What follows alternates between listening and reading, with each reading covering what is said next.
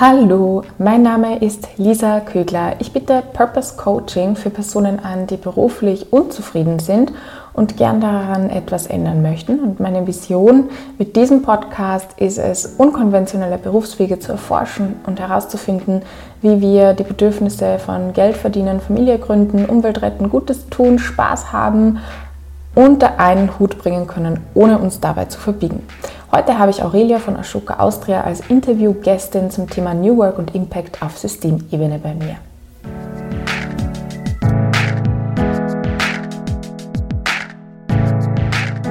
Wie geht es dir? Ich war die letzten Tage ja krank. Vielleicht hast du es über Instagram mitbekommen. Ich hatte Schnupfen, ich hatte Halsweh und deswegen hat diese Podcast-Folge jetzt auch länger auf sich warten lassen. Die wollte ich ja eigentlich schon letzte Woche veröffentlichen.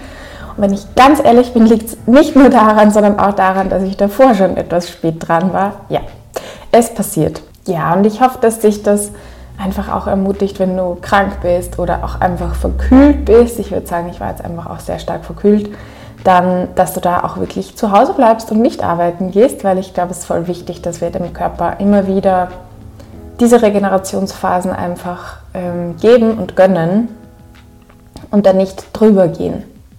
Das Setting von dieser Aufnahme war anders als sonst, weil Aurelia, meine Gästin, persönlich zu mir gekommen ist ins Büro. Und du wirst es an der Tonqualität merken, dass sie ein bisschen anders ist. Und ähm, ich habe keine Ahnung warum, aber die allerletzten Sekunden vom Interview wurden abgeschnitten. Also es endet ein bisschen abrupt. Du wirst auch merken, dass ich ziemlich in meinen oberösterreichischen Akzent gefallen bin, dort und da. Also sorry für alle deutschen Zuhörerinnen. Vielleicht findet ihr das auch ganz charmant. Ich hoffe jedenfalls.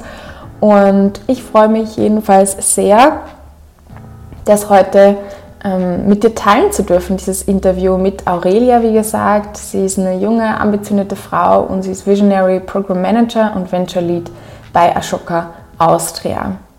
Du wirst im Interview auch erfahren, was Ashoka genau macht, aber ich kann dir schon mal verraten, es ist eine globale Organisation mit der Vision einer Gesellschaft, in der jeder, jede Einzelne ermutigt und unterstützt wird, zur Lösung gesellschaftlicher Probleme beizutragen und einen positiven Wandel auch zu gestalten. Sehr passend ist ihr Slogan Everyone a Change Maker.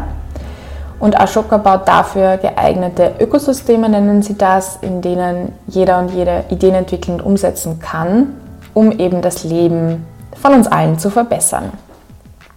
So, wie sie das machen genau, ähm, werden wir zum Teil im Interview auch erfahren, aber es gibt auch ganz coole, ähm, kostenlose Tools, die du dir herunterladen kannst. Die findest du alle bei den weiterführenden Links, also so zum Beispiel auch eine äh, System Change Masterclass. Das ist ein Online-Kurs, wo du einfach auch lernen kannst, hey, wie kann ich auf Systemebene wirklich Wandel auch ähm, begünstigen. Also sowas stellen sie halt einfach auch zur Verfügung, zum Beispiel. Und Aurelia hat äh, zuvor an der Wirtschaftsuniversität Wien oder dann im Institut, einem angelagerten Institut gearbeitet. Sie hat einen Masterabschluss in Sozialunternehmertum, also das Thema Sozial, Social Enterprises ist ihr sehr, sehr, da kennt sie sich einfach super aus, da ist sie wirklich Expertin darin. Und sie wird heute mit uns einfach Geschichten von Social Entrepreneurs aus dem Ashoka-Netzwerk teilen, als auch Insights zu ihrer eigenen Arbeit in dieser globalen Organisation geben, die eben auch New Work, wir wissen, vieles versteckt sich hinter dem Begriff, die New Work umsetzen und wir da auch darüber sprechen, wie das passiert oder wie sie das eben wahrnimmt und wie sie damit auch umgeht. Ähm, das heißt, von Aurelia lernen wir heute, warum es ähm, ja, wichtig ist, Purpose auch im Job zu verankern und es nicht in die Freizeit oder als Hobby auszulagern was es bedeutet, mit einem Social Impact Enterprise einen systemischen Impact-Ansatz zu verfolgen, jetzt für alle von euch, die gründen oder gründen möchten, was sich hinter New Work im Minirock verbirgt natürlich ähm, und wie du auch selbst deine berufliche Potenzial, Entfaltung und Entwicklung jetzt innerhalb einer New Work-Kultur ähm, aber eigentlich auch in jeder Arbeitskultur selbst in die Hand nehmen kannst und da selber aktiv werden kannst und wie dich jetzt Ashoka auch eventuell als Social Entrepreneur oder auch Entrepreneur unterstützen kann. Was das ist, werden wir auch erfahren. Wenn du dir dann aus dem Interview etwas Nützliches mitnehmen konntest, freue ich mich sehr über dein Abo und deine Bewertung über deine Lieblingspodcast-Plattform. Also bitte vergiss darauf nicht. Und jetzt gibt es noch eine ganz kurze Info, bevor wir dann wirklich losstarten. Ich bin im Herbst, im Oktober mit sieben Personen in die Expedition Y gestartet und bin sehr, sehr stolz darauf, welche Entwicklungen ähm, sich jetzt schon abzeichnen. Und ich werde sehr stolz sein in den nächsten drei Monaten, was da alles passiert, weil das Ziel der Expedition Y ist es mit einem Mix aus Persönlichkeitsentwicklung, Arbeit an Glaubenssätzen, Visionen gestalten, Wünsche, Träume, Bedürfnisse erkennen und auch gesundes Risikomanagement betreiben und auf die eigene Intuition hören, also mit dieser Mischung in herzhafte Umsetzung zu kommen. Das heißt, einen neuen Job zu beginnen, die Branche vielleicht zu wechseln, einfach eine neue berufliche Ausrichtung zu finden, vielleicht sich selbstständig zu machen oder auch anzuerkennen, hey, ich habe es mir angeschaut, ich habe es in der Tiefe, habe ich es erarbeitet, ähm, ich will eigentlich jetzt als bewusste Entscheidung da gerade beruflich bleiben, wo ich bin.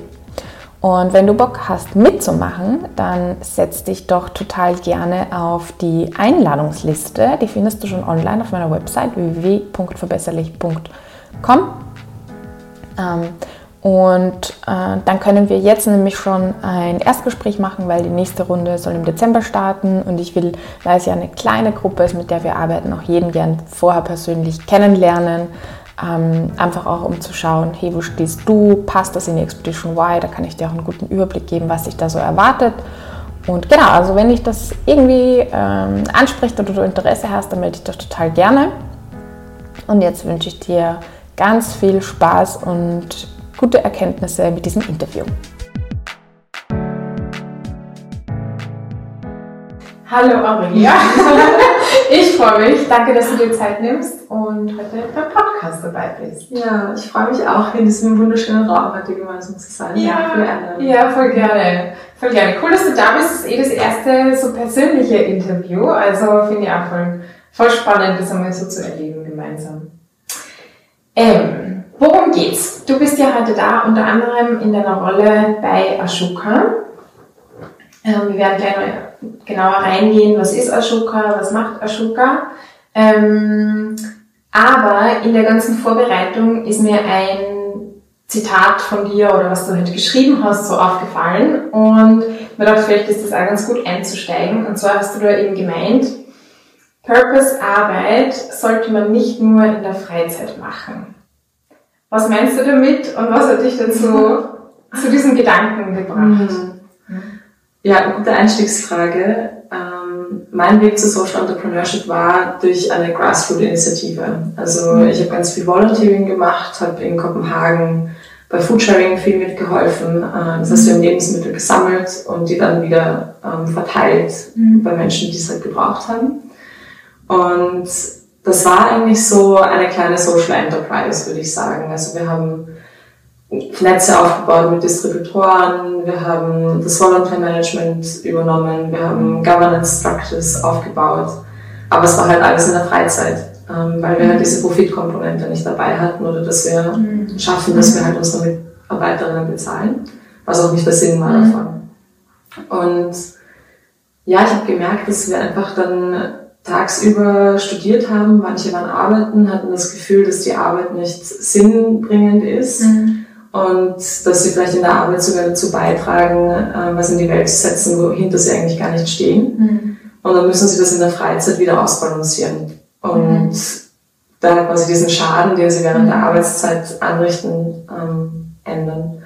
Mhm. Und ich bin einfach der Meinung, dass wir es dahin gehen sollten, dass wir da an die Welt, in die wir glauben, dass wir die Werte unserer Arbeitszeit konstruieren. Mhm. Und dass wir da Unternehmen mit Sinn einfach in der Welt haben und ja. an dem arbeiten, was wir glauben, das braucht die Welt gerade. Ja, voll gut.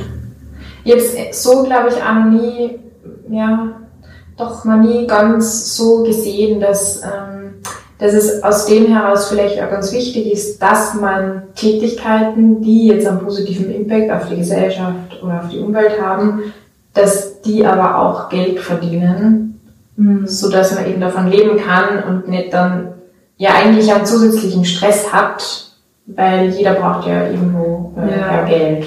Und das ist halt, finde ich, die, die Misconception, äh, die mhm. wir so in unserer Welt haben, dass alles, was irgendwie Gutes tut, da darf man kein Geld dafür verlangen. Mhm. Und gerade auch wenn man so Netzwerke aufbaut und Menschen miteinander verknüpft, das muss alles irgendwie außerhalb unserer Arbeitszeit sein.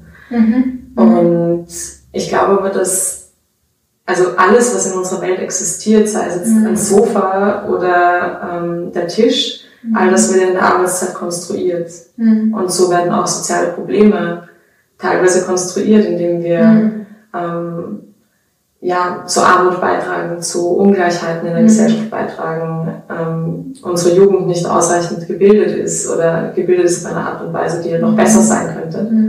Und dann müssen wir halt auch unsere Arbeitszeit dazu nutzen, genau diese Probleme zu verändern. Und das ist eigentlich das Sozialunternehmertum, dass man sagt, mhm. ähm, man löst ein soziales Problem auf unternehmerische Art und Weise und macht das eben nicht als Verein in der Freizeit, sondern widmet da echt zu den Arbeitsalltag dazu. Mhm.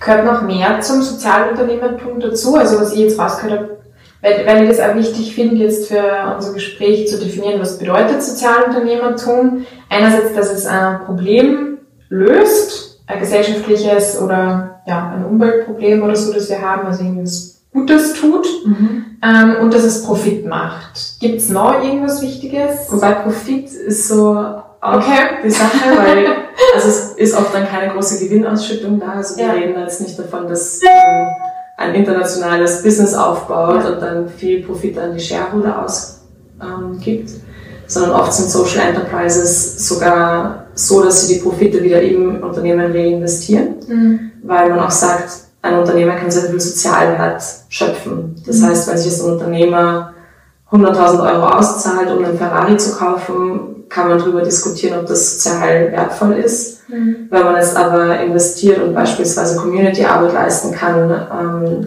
innerhalb des Unternehmens, dann schafft das halt viel mehr Wert. Und ja, was sind Social Enterprises? Äh, in Ashoka würden wir sagen, dass wir das anhand von fünf Kriterien beurteilen. Mhm. Äh, also ein Kriterium wäre zum Beispiel die neue Idee, ähm, dass das ein Ansatz ist, der gesellschaftlich so noch nicht da war und mhm. man innovativ ist. Äh, es hat ganz viel zu tun mit Kreativität, äh, also dass man auch neue Wege findet, diese Idee zu implementieren, beispielsweise ähm, neue Wege, die Zielgruppe anzusprechen oder ähm, auch vielleicht, ähm, wie man das Team organisiert. Mhm. Dann geht es um äh, eine Skalierbarkeit und einen systemischen Ansatz, also dass man nicht nur im kleinen Rahmen innerhalb seiner eigenen Community arbeitet, also beispielsweise einen Fußballverein hat und mhm. da irgendwie Menschen zusammenbringt, sondern dass es schon einen Wert hat, der über die eigene Organisation hinausgeht auch, also sich an, eine, an ein soziales Problem verpflichtet. Ähm, und dann hat man Entrepreneurial Quality, also dass man eben versucht, unternehmerisch neue Möglichkeiten herauszufinden, dass man Ressourcen ähm, mhm bekommt und die dann wieder neu verteilt, äh, dass man eben Mitarbeitende anstellt. Ähm, also in die Richtung. Waren das schon die fünf Kriterien oder war es noch vier? ich habe ah, mitgezählt. Eines fehlt noch.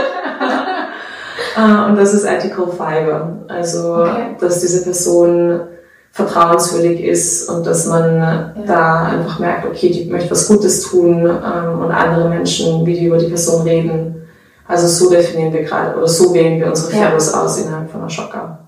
Mhm. Waren ein paar wichtige Punkte noch, ähm, weil das jetzt eh schon rausgekommen ist, dass bei Ashoka ja darum geht, dass Personen ausgewählt werden und nicht Unternehmen.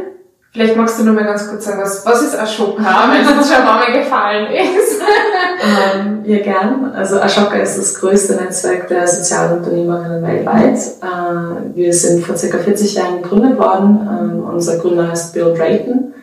Und damals hat es diesen Begriff Sozialunternehmertum eigentlich noch gar nicht gegeben. Mhm. Und das ist eigentlich auch so ein großes Problem im Sozialunternehmertum. Manche Menschen tun sehr viel und tun das richtig gut und finden diese neuen Wege, tun das aber oft isoliert, also haben mhm. keinen Anschluss zu einer Community oder zu anderen Menschen und versuchen halt das Rad neu zu erfinden. Mhm. Und eben aufgrund dieser fünf Kriterien haben wir dann geschafft, dass ein Netzwerk entsteht von Menschen, die eben neue Ideen in die Welt bringen. Und genau, dass man somit halt auch voneinander lernen kann und nicht mehr alleine ist. Ähm, das heißt, das machen wir in der Shopka. Genau, und beispielsweise ähm, Menschen wie Maria Montessori, die haben halt schon vor Ewigkeiten gesellschaftsverändernde Beispiele in die Welt gebracht. Aber es hat ihnen damals halt niemand gesagt. Mhm. Und das ist so das Neue. Und dadurch hat sich dieser Begriff äh, Social ähm, Entrepreneurship auch ein bisschen mhm. stärker etablieren können, weil Menschen auf einmal wussten, so, ah, stimmt, ich bin ja Sozialunternehmer. Mhm. Und das merke ich auch sehr oft in meiner Rolle als Venture Lead, dass viele Menschen zu uns kommen und sagen so, okay, ich bin eine Shocker Fellow, ähm, gibt's mir die Tools und ich mache das mhm. noch besser. Mhm. Und die Erfahrung zeigt aber, dass oft die Menschen, die eher im Hintergrund arbeiten und sich wirklich dieser Idee verschrieben haben und gar nicht so mhm. laut nach vorne preschen, dass das oft die sind, die halt wirklich große Innovationen in die Welt bringen mhm. und auch sehr systemisch arbeiten. Mhm. Ähm, also es ist eine spannende Beobachtung. Mhm, genau.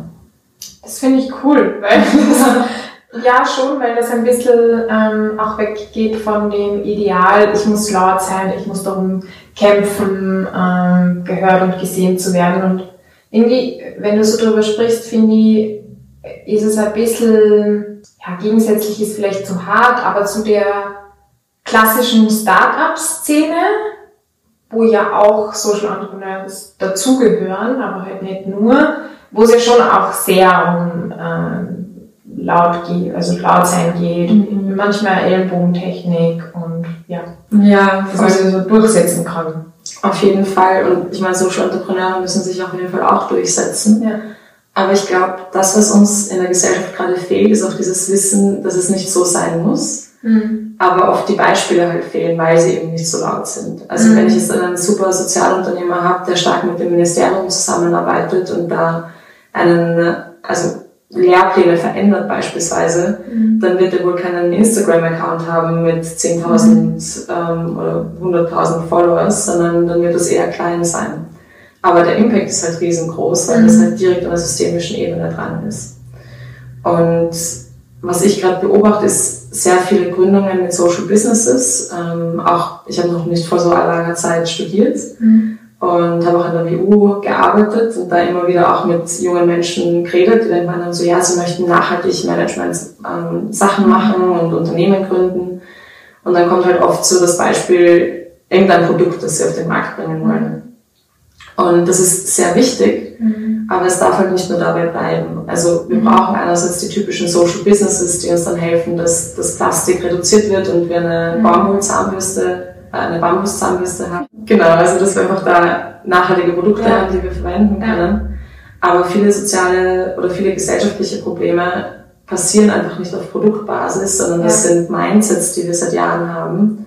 Das sind ähm, Probleme, die einfach lange bestehen, mhm. beispielsweise äh, Jugendpartizipation. Wenn, mhm. wenn niemand hergeht und die Jugend um ihre Meinung fragt und das auch aktiv einbringt, naja, dann dann wird es halt nicht passieren, ist aber super wichtig. Mhm. Und da können wir halt auch durch Mobilisierung von Menschen um uns herum, äh, können wir da auch eine Art Advocacy als Unternehmer ähm, mhm. machen und da unsere Stimme auch erheben für Randgruppen, die noch nicht so integriert sind mhm. und auch ein Businesskonzept haben dahinter. Mhm. Und dann ist halt nicht der typische Konsument, der oft auch in diese Rolle gebracht wird von wegen, äh, ja, du bist böse, weil du kaufst dir die Plastikzahnbürste. Ja. Ähm, das ist dann nicht der Konsument, der das bezahlt, sondern dann ist der Kunde halt der Staat. Und mhm. dann äh, verkauft man halt diese Dienstleistung an jemanden, der einen Lehrplan schreibt mhm. und bekommt dann Feedback. Also auch diese Arten von Businesses gibt's, nur mhm. werden die nicht so laut sein wie die Zahnbürste, die vielleicht am Markt ist.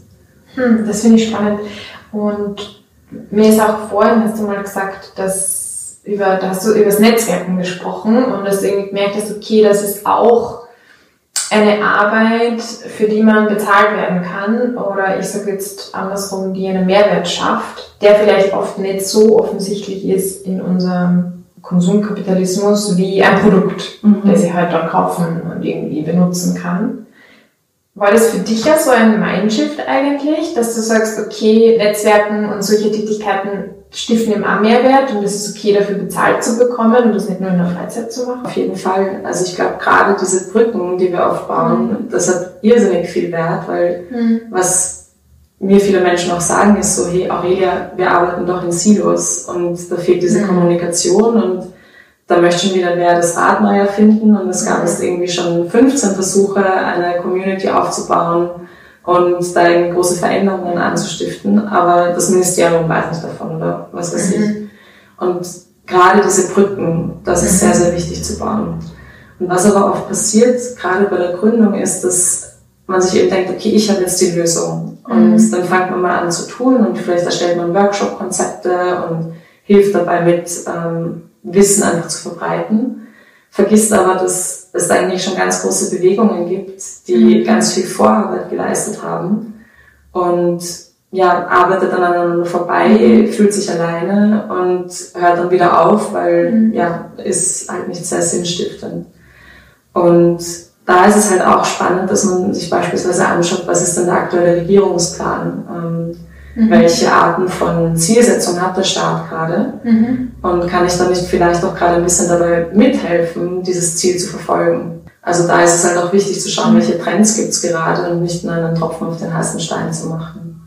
Ist das aber so, dass ihr dann Personen oder jetzt auch Fellows in eurem Programm empfehlen würdet? Oder was, was ihr fördert, oder so, dass man eben hergeht und sagt, okay, wo stehen wir jetzt eigentlich gerade im politischen System und wo geht's hin? Das ist ja mitunter auch Weichen stellen, beziehungsweise stellst zumindest auch die Weichen, wo Geld hinfließt und wo das dann auch gefördert wird und so. Genau, ja. Was wäre da, findest du, der richtige Zeitpunkt, dass man sich das anschaut und so wie du gesagt hast, dann im Schatten, mhm. passe ich da rein oder wie kann ich das unterstützen? Mhm.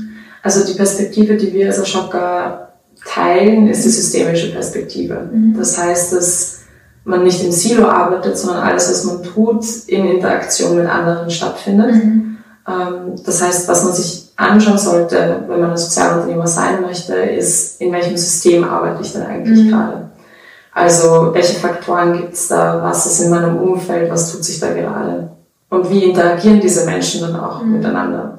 Und oft sind diese Sachen, die man dann, auf die man dann draufkommt, sind dann so ähm, Root Causes, also die eigentlich viel, viel stärker verankert sind als jetzt ein Produkt, das man auf den Markt bringt. Mhm. Oft ist es dann ein Mental Model, das man ändern muss, mhm. beispielsweise, also mhm. ein, Gedanken, also ein Glaubenssatz. Mhm. Und es ist halt einfach wichtig, dass man nicht nur in seinem Tun ist, sondern dass man mhm. diese systemische Perspektive weiter im Bild behält. Hast du auch ein Beispiel? Mhm. Gibt es ein Beispiel? Gibt es ein Beispiel? ähm, ja, also es gibt sehr viele Beispiele. Eines, ähm, das ich sehr beeindruckend gefunden habe, ist das Beispiel von Sascha Haselmeier. Das mhm. ist ein Fellow aus Deutschland. Mhm. Und was er gegründet hat, heißt City Mart. Und der hat folgendes Problem erkannt, nämlich dass Städte sehr, sehr oft Lösungen finden, ähm, mhm. beispielsweise ein Parkticket, das per SMS abgerufen werden kann. Mhm. Ähm, das hat beispielsweise Lettland, glaube ich, hat eine super Lösung dafür schon gehabt. Und dann hat Stockholm gesagt, okay, wir entwickeln jetzt auch eben so ein Parkticket, mhm. ähm, das man per SMS abrufen, abrufen mhm. kann. Haben dann sieben Jahre gebraucht, um das zu entwickeln. Sehr, sehr viel Geld rein äh, gebuttert. Und dieselbe Lösung hat es halt einfach schon gegeben. Mhm. Und die hätte man sehr, sehr günstig kaufen können, ähm, mhm. wenn die Städte eben miteinander kommuniziert hätten. Mhm. Und diese Komponente hat dann der Sascha Haselmeier mit seiner ähm, Organisation eingenommen, dass die einfach diese Geschichten von den Städten geteilt haben mhm. und somit halt die Kommunikation, ähm, Kommunikationsbrücken bauen konnten. Und das ist halt ein systemischer Ansatz, weil dann geht es darum, dass einfach diese Kommunikation zwischen den Städten nicht gegeben ist und das einfach ja. geändert werden muss im System. Ja. Ich finde das voll, voll cooles Beispiel und für mich auch gerade so, ich glaube, es kann auch für ZuhörerInnen interessant sein, diesen Mindshift zu machen. Es muss nicht immer ein Produkt sein oder so, sondern es kann auf systemischer Ebene was sein, wo man einen Impact hat, so eben jetzt in diesem, äh, in diesem Beispiel. Sozialunternehmen werden oft auch in den Kontext gebracht von äh, ja, New Work. Ich habe es auch oft so erlebt, dass in Sozialunternehmen Gibt es denn so verkrustete Strukturen, oft auch sehr wenige Strukturen, nicht so Traditionen, wo man sagt, ja, das war irgendwie schon 20 mhm. Jahre lang so. Und das macht es natürlich ein bisschen einfacher, flexibler in der Zusammenarbeit, wo ein bisschen modernere Strömungen reinkommen. Und das ist ja ein Thema, was dich voll interessiert, New Work. Vielleicht einmal kurz Begriffsdefinition. Was folgt denn für dich darunter? Mhm. Was fällt für mich darunter? Ähm ich würde es, glaube ich, mit den Worten von Friedrich Bergmann tatsächlich machen, weil das ist so der Gründer mhm. ähm, der Idee und er sagt, Arbeit, die man wirklich, wirklich will. Mhm. Und das kommt, glaube ich, auch wieder zurück zu meinem, meiner ähm, ersten Erfahrung mit Social Entrepreneurship äh, in Foodsharing, weil das mhm. war einfach Arbeit, die ich wirklich, wirklich wollte. Also mhm. Ich wollte, dass diese Lebensmittel verteilt werden, ich wollte, dass das Team dort gut zusammenarbeitet und bin einfach mit all dem, was ich mache, dahinter gestanden. Ja.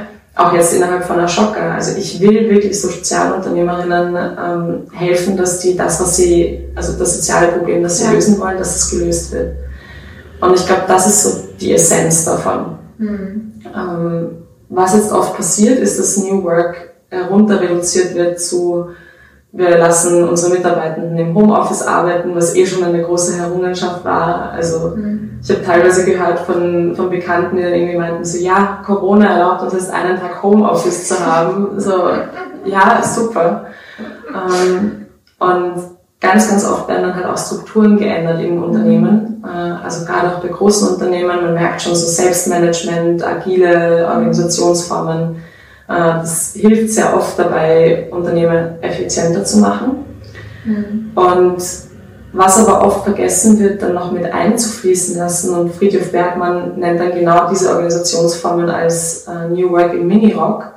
Also, dass es, dass es eben so sehr attraktiv ausschaut, aber halt nicht das Wahre ist. Das heißt, das, was eigentlich dahinter steckt, ist sehr stark dieses Inner Work, das wir auch verändern müssen. Mhm. Da gibt es ein super Buch, ähm, das herausgekommen ist, heißt New Work Needs Inner Work. Mhm.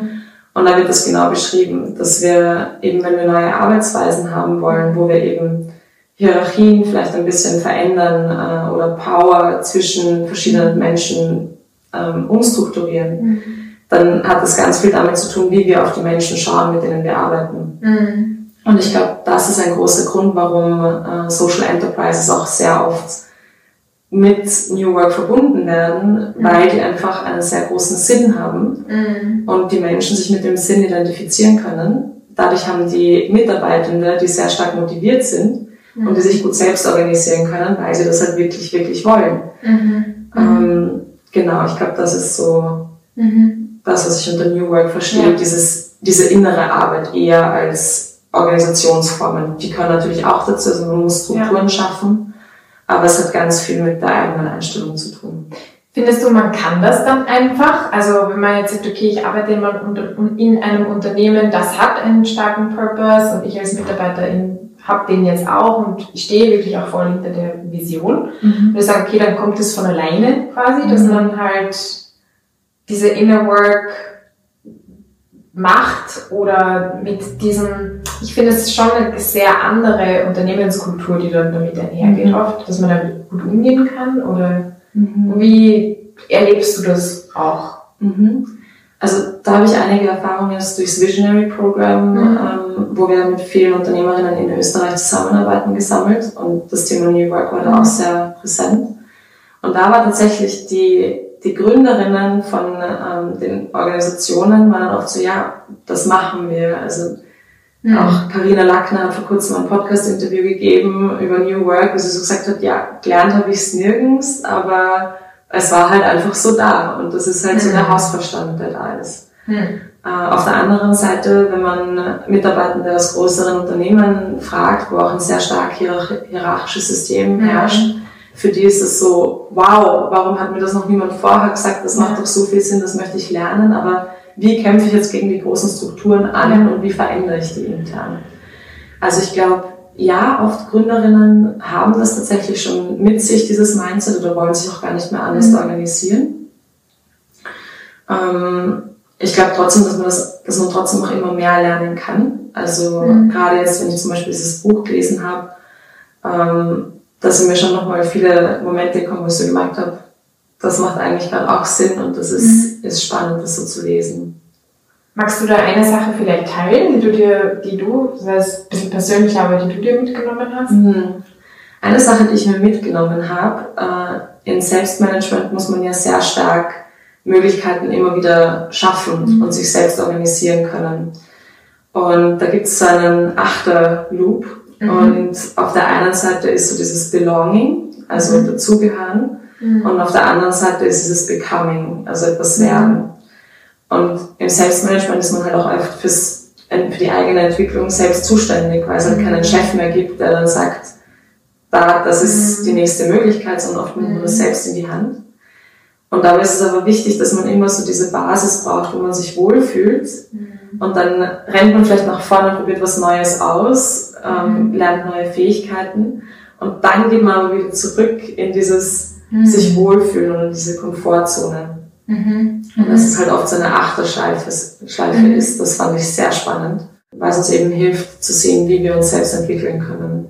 Also, dass man bewusst da immer wieder ja, also jetzt proaktiv wird und Dinge ausprobiert, die, wo vielleicht jetzt nicht jemand von oben sagt, mach doch das mal so oder mach doch das so, sondern eher von selber heraus auch mhm. und dann aber auch wieder, auch wieder zurückgehen kann, also wieder in die Komfortzone.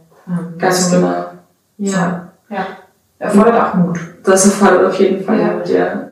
Ich frage mich gerade, ob du dann auch viel die Arbeit, hm, mit nach Hause nimmst oder da auch dann noch viel drüber nachdenkst, weil das ja natürlich viel mehr Reflexion erfordert, mhm. auch selber Reflexion und ähm, diesen auch Zeit, sich Gedanken darüber zu machen, so was ist das nächste, habe ich das richtig verstanden, will ich das noch machen oder es ist ein sehr kreativer Prozess mhm. ja auch und ganz anders als wenn ich sage, ich arbeite halt meine Dinge einfach ab und dann ist Feierabend und dann gehe ich nach Hause. Ganz genau, ja. Also findest du, ist es dann auch mehr, dass es dadurch überschwappt oder die Grenzen vielleicht Mhm. verschwimmen zwischen Arbeit und Freizeit?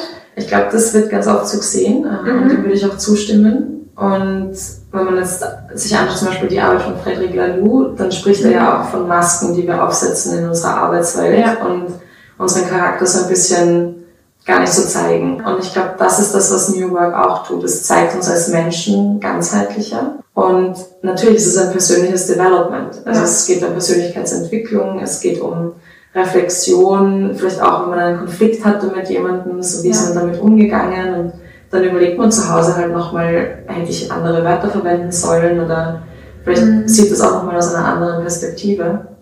Genau das finde ich aber auch so schön am New Work, dass es eigentlich mit, mit einer Ideologie arbeitet und mhm. die Menschen wirklich von, also die Menschen verändern möchte im Sinne von ja, ein Stück weit verbessern, wenn ja. wir schon bei verbesserlich sind. Ja, passt ja gut. cool.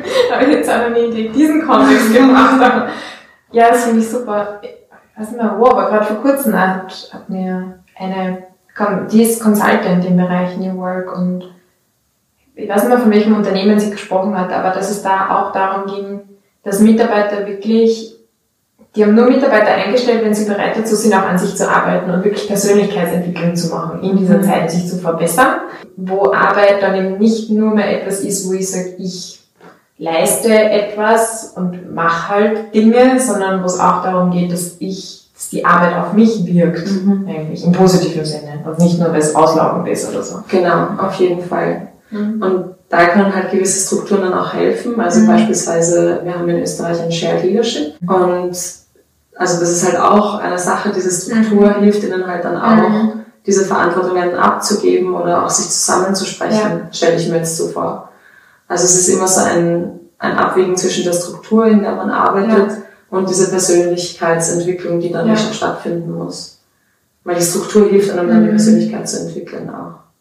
Du hast jetzt schon in unterschiedlichen Kontexten gearbeitet. Du hast gesagt, du warst vorher an der WU und so. WU ist jetzt eher einfach größer, jetzt wobei auch schon größeres Risiko, aber ähm, anders, einfach mal ganz anders strukturiert und wahrscheinlich ja klassischer einfach, das schon viel länger, ähm, sehr lange besteht. Und würdest du sagen, du hast dich da verändert, also je nachdem, wie diese Strukturen um die sind, dass du dann auch anders agierst oder du merkst, bist du ein bisschen, ja, ein anderer Mensch sozusagen? Mhm. Mhm. Also an der WU hatten wir auch, oder hatte ich auch sehr viel Selbstverantwortung, würde ich sagen, ja. sehr viel Selbstmanagement schon dabei Ich glaube, was sich verändert hat, ist so dieser globale Kontext. Also an der mhm. WU, ich war nicht direkt an der WU, sondern an einem Forschungs- und Kompetenzzentrum, mhm.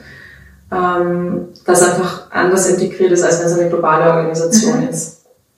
Und was halt in Ashoka jetzt gerade ich beobachte, ist auch so dieses, es gibt so ein Accountability-Netzwerk irgendwie. Also mhm. dadurch, dass mhm. Menschen um einen herum miteinander so arbeiten, so zum mhm. Beispiel, egal in welchem Meeting, wir haben immer einen Check-in. Und dann gibt es eigentlich immer eine schöne Check-in-Frage und dann mhm. ist man gleich mal so ganzheitlich da. Und dadurch, dass man das in den verschiedenen Meetings einfach so praktiziert, verändert man sich dann auch äh, in dem mhm. Sinn. Also dann sitzt man halt mal kurz da und überlegt so, wie fühle ich mich eigentlich gerade? Mhm. Und dann spricht man das aus und dann wird das so gesehen. Also ich glaube, das ist eines. Oder auch dann so Angebote wie Meditationen, ähm, das in unserem Wellbeing-Projekt ist, wo einfach auch dieses Wissen innerhalb der Organisation da ist, okay, wir wollen New mhm. Work auf die Art und Weise ja. leben und haben das Angebot ja. dadurch. Und ja, also ich habe das Gefühl, dass ich noch besser Verantwortung übernehmen kann, seitdem ich bei Ashoka mhm. arbeite und dass dieses Selbstmanagement noch besser funktioniert und einfach da auch sehr viele Role Models da sind, von denen ich lernen kann und mich mhm. inspirieren lassen kann. Voll gut. Was würdest du sagen, hilft am meisten, dass du mehr in diese Selbstverantwortung gehen kannst und dich da mehr ja, ausprobieren kannst? Ich glaube, am meisten hilft es einfach mal zu machen und zu schauen, was will man denn selbst wirklich. Mir hilft es immer sehr stark, persönliche Ziele zu definieren und zu schauen, in welche Richtung möchte ich gehen und dann arbeite ich ja mhm. nicht für einen Arbeitgeber, sondern ich arbeite für eine Vision und möchte diese mhm. Vision in die Realität gesetzt bekommen sehen. Ich glaube, das ist ein wichtiger Teil dafür. Finde ich gerade voll schön. Eigentlich so kurz fett markieren oder so. Ja, weil das nochmal eine ganz andere Perspektive reinbringt. Ich arbeite nicht für einen Arbeitgeber, sondern ich schließe mich da durch den Arbeitgeber eigentlich wie als Vehikel oder so, an eine Vision an, die dahinter steht und arbeite für die Vision. Und der Arbeitgeber ist halt jetzt ein Gefäß, in dem das stattfindet. Ganz genau. wow, schön hat dir gefasst. Ja, ja, voll ist da dieses Bild entstanden. Das finde ich voll, das finde ich voll, ähm, das finde ich voll kraftvoll und ich glaube, dass dann die auch das Sinngefühl nochmal ein anderes ist, mhm. wenn ich jetzt nicht für diese Organisation oder das Unternehmen oder so arbeite, sondern für eine Vision, die ich mhm. halt verwirklicht sehen möchte in der Welt. Auf jeden Fall, genau. Und wenn ich da jetzt zum Beispiel an einen Versicherungsverkäufer denke, äh, dann kann sich der vielleicht denken, puh, ich verkaufe den ganzen Tag irgendwas, was mhm. ähm, vielleicht teuer ist, keine Ahnung. Aber er kann sich auch genauso gut denken, ich helfe Menschen dabei, dass die beruhigt schlafen können am Abend. Mhm. Und dass das so diese mhm. Vision ist, dass Menschen mhm. gut schlafen können. Genau, das fließt auch ein in die Everyone a Changemaker Vision, die wir in der mhm. Schocker haben, mhm. dass eben jeder Mensch, egal in welcher Position er ist, eine Veränderung anstoßen kann. Und auch wirklich, ja, everyone a Changemaker, jeder kann es einfach ja. sein. Ja. Und das kann in den verschiedensten Bereichen sein, wenn man eben weiß, was man verändern möchte. Und da vielleicht mal einen kleinen Schritt macht und den ersten Hebel in Bewegung setzt. Können wir nochmal auf die Zielgruppen von Ashoka eingehen? Weil ihr jetzt zwei im Kopf. Wir haben schon angesprochen Social Entrepreneure oder halt jetzt weitergefasst Menschen, die wirklich ähm, eine Vision am Herzen haben und das so in die Welt tragen wollen. Und dann habe ich gelesen von den, ich glaube, Social Entrepreneure oder nur Entrepreneure, wie werden die definiert oder was wird darunter verstanden mhm. bei Schocker? Ich bin mir nicht sicher, wie ich so ins Detail gehen kann da. Ähm, auf jeden Fall ist es so auf der einen Seite die, die Menschen, die eben Innovationen anbringen, aber dann ja. zeitgleich auch Leute, die in einer großen Organisation arbeiten und da mal ähm, ja vielleicht eine Idee haben. Mhm. Ähm, so, ich möchte jetzt beispielsweise endlich, dass wir recyceln. Also ich glaube, das ist so mhm. ein, ein kleiner Punkt, äh, der oft genannt wird und was mhm. eigentlich leicht umzusetzen ist. Aber es braucht halt eine Person, die das mal hinsetzt. Und manchmal denken wir uns vielleicht, das Problem ist da, warum tut denn niemand was dagegen? Mhm. Ähm, und dann vielleicht auch mal diese, diese Initiative ergreifen, so, okay, ich bin jetzt diese Person, die das anstößt. Und als Entrepreneur heißt es dann konkret, dass ähm, das halt auch in größeren Strukturen stattfinden kann. Also, dass man vielleicht mal einen Workshop organisiert zum Thema New Work und das so ein bisschen beleuchtet. Mhm. oder dass man ähm, aktiv nach Partnerschaften Ausschau hält, die mhm. vielleicht mit kleinen Unternehmen äh, zusammen sind und die dadurch befördert.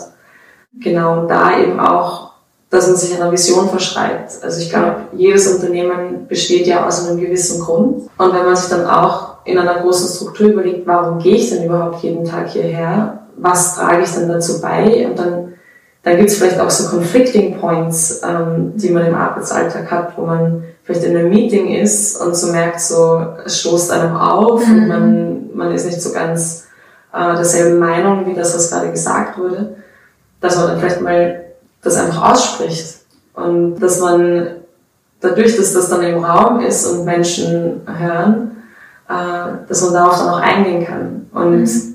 So kann man dann Veränderungen anstoßen. Also ich glaube, ja. das braucht es auch in, als Entrepreneur, dass man ja. da keine Angst hat anzuecken, manchmal gewisse Ideen voranbringt.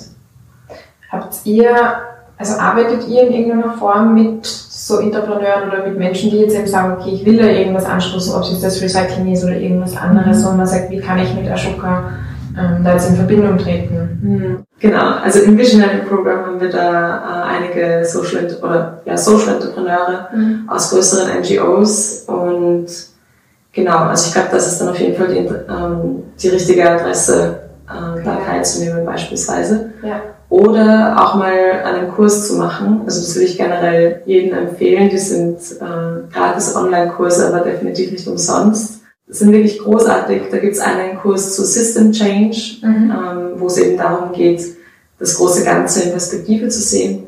Mhm. Äh, und das andere ist Working with Governments, ähm, mhm. wo es eben um die Zusammenarbeit mit Staaten geht äh, oder ja, mit dem Staat. Und es kommt jetzt dann auch bald ein Kurs raus zu Mindshift, also Mindset Shifts. Mhm. Ähm, Im Podcast ist es schon äh, veröffentlicht und die erste Folge draußen. Cool. Also da gibt es auf jeden Fall viele Sachen, die man lernen kann ja. und die man auch ähm, genau einfach gut abrufen kann, jedem verfügbar sind. Ja, super. Ich werde es auf jeden Fall in die Show Notes dazu packen, damit jeder dann das gleich ähm, sieht und draufklicken kann, sowohl die Kurse als auch Link zum Podcast ähm, wo man dann das neue, den neuen Kurs auch schon hören kann oder Inhalt draus. Ja. Voll gerne. Danke danke dir. Ich habe noch Abschlussfragen. Und zwar habe ich drei kurze Fragen, wobei ich sage, eigentlich sind es immer kurze Antworten, weil ich dich bitte kurz darauf zu antworten Die erste Frage ist, was ist das Mutigste, was du je getan hast? Das Mutigste, das ich je getan habe? Da muss ich nachdenken. Weil Menschen sagen mir voll oft, dass ich mutig bin, aber ich sehe es halt oft einfach nicht so. Okay, ich glaube, das Mutigste, das ich je getan habe, ähm, stand dabei, dass ich mich entschieden habe, längere Zeit im Ausland zu verbringen und mich in einen anderen Kontext zu bringen. Mhm. Also ich war sehr lange einfach in anderen Ländern, äh, ja. in Frankreich, in Kopenhagen und habe eine Reise nach Südostasien gemacht. Mhm. Und ich glaube, das war sehr mutig, äh, mit dem Rucksack als 20-Jährige in ein Land zu reisen, wo ich mich nicht auskenne. Ja. Und das hat mir eine sehr gute systemische Perspektive auf unsere Welt äh, offenbart. Mhm. Wer glaubt an dich? Meine beste Freundin, die Kathi. Und was ist Erfolg für dich? Mhm. Ah, da würde ich gerne eine kleine Geschichte erzählen. Also Erfolg ist für mich äh, an einem Donnerstagnachmittag, wo die Mitbewohnerinnen fleißig an der Bachelorarbeit schreiben und ich vielleicht auch an der Bachelorarbeit schreiben sollt, dann trotzdem außer Haus zu gehen, ähm, da zur Imkerin ums Eck zu gehen, äh, mit ihr Kerzen zu gießen und am Abend dann auch noch in eine ähm, Free-Flow-Bewegungsklasse zu gehen und da über Körper zu lernen. Sehr gut. Sich gegen Pflicht zu entscheiden. Ich ganz genau. Und dann kann man trotzdem eine gute Arbeit abgeben. Also ich habe einen Einser gehabt dann im Endeffekt. Also es war die richtige Entscheidung. Immer gut. Ich mache zum Abschluss noch ein Gedankenexperiment mit dir. Mhm. Stell dir vor, wir sitzen im Donner ums Bein, es ist, geht schon gegen Abend, ähm, wir verabschieden uns dann, du fährst nach Hause, machst du dein Abendprogramm, irgendwann, keine Ahnung, vielleicht schaust Netflix oder du quatschst mit Freundinnen, äh, bist nach Abendessen, Zähne putzen, dein, deine Abendroutine und irgendwann fährst du ins Bett und du fällst in einen sehr guten und erholsamen Schlaf. Und während du schläfst, geschieht ein Wunder in der Welt. Aber du merkst es nicht, weil du ja gerade schläfst.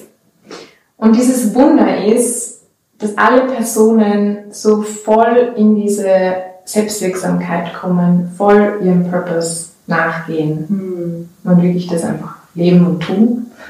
Du schläfst tief und fest, kriegst nichts davon mit, aber es passiert. Am nächsten Morgen, du wachst auf, du hast noch keine Ahnung, was ist das Erste, woran du merken wirst, dass dieses Wunder passiert ist? Nehmen wir uns mal mit in diesen Morgen mm. der neuen Welt. Wow, das ist eine sehr spannende Frage. Ähm, also ich glaube, ich würde mal meinem Mitbewohner Juro begegnen, ähm, der eh schon Künstler ist und ein Rhythmusgefühl hat, sondergleichen und das bald studieren wird. Äh, ich glaube, es würden mehr Menschen geben wie ihn, die einfach jeden Tag aufstehen, ähm, weil sie das wirklich, wirklich tun wollen, was sie mhm. gerade machen. Also in ihm würde ich es wahrscheinlich nicht merken. Ähm, in einer WG wahrscheinlich generell nicht. Wenn ich dann so auf die Straße gehen würde, ähm, ich, ich stelle mir vor, dass Menschen sehr, sehr glücklich sind und vielleicht auch aufmerksam. Also wenn ich so denke, heute Morgen habe ich einen Spaziergang gemacht, sind so Leute am Boden gesessen und gerade gefrühstückt und gelacht. Äh, also ich stelle mir vor, dass da Menschen sehr entspannt sind, auch auf eine Art und Weise, ähm, weil es vielleicht nicht mehr so viel gibt, das wir ausgleichen müssen, äh, wo wir dann in unserer Freizeit nochmal soziale Probleme lösen mhm. müssen, sondern mhm. wir die Wichtigkeit unserer Arbeit besser verstehen. Und ich glaube, es wird schöne Konversationen geben mit den Menschen dann auch. Also über Dinge, die dann wirklich wichtig sind. Mhm. Voll gut. Ich will dir Danke sagen, weil du mit deiner Arbeit und mit dem, weil du ja auch ein Vorbild bist und das machst, dass du das arbeitest und das tust, was dir wichtig ist und was du wirklich, wirklich willst. Und ja, und dann wurde ganz abrupt die Aufnahme beendet. Wir haben uns natürlich noch fein verabschiedet. Ich habe mich bei Aurelia bedankt und sie bei mir. Und ja, Hauptsache der Rest ist drauf, würde ich sagen. Ich will mich bitte entschuldigen, weil ich ganz oft in dem Interview mhm, mhm gesagt habe. Sorry dafür. Ähm, ich werde das in Zukunft unterlassen auf jeden Fall. Man merkt, dass es eine Live-Aufnahme bei mir zu Hause war und das für mich was Ungewohntes war. Und ja, ich hoffe, es hat dich nicht gestört. Ich habe es jetzt auch am Ende gesagt und nicht am Anfang, damit dann nicht sofort der Fokus drauf liegt. Auf jeden Fall würde ich mich freuen, wenn wir uns einfach wieder hören quasi in zwei Wochen oder so. Ähm, wobei, stimmt, ich, ich mache jetzt auch Urlaub. Hm. Und ich denke, dass ich die nächste ähm, Podcast-Episode deswegen auch ein bisschen verspätet rausbringen werde. Mal schauen. Das heißt, es könnte diesmal auch länger werden. Aber auf jeden Fall freue ich mich, wenn du da wieder reinhörst. Und wie immer freue ich mich wahnsinnig über Kommentare, über E-Mail oder so. Oder ähm, ja, irgendwie äh, Interaktion auf Instagram das sage ich nicht nur, weil es gut für den Algorithmus ist, sondern weil ich merke, dass es das wirklich Spaß macht, da in Interaktion zu sein, ähm, deine Gedanken zu hören, wo du momentan stehst, wie dich das Ganze beschäftigt. Ähm, ja, das finde ich richtig, das finde ich richtig cool. Und ich hoffe, dir geht's gut. Go for gold and be blessed. Und natürlich folge deinem Beat.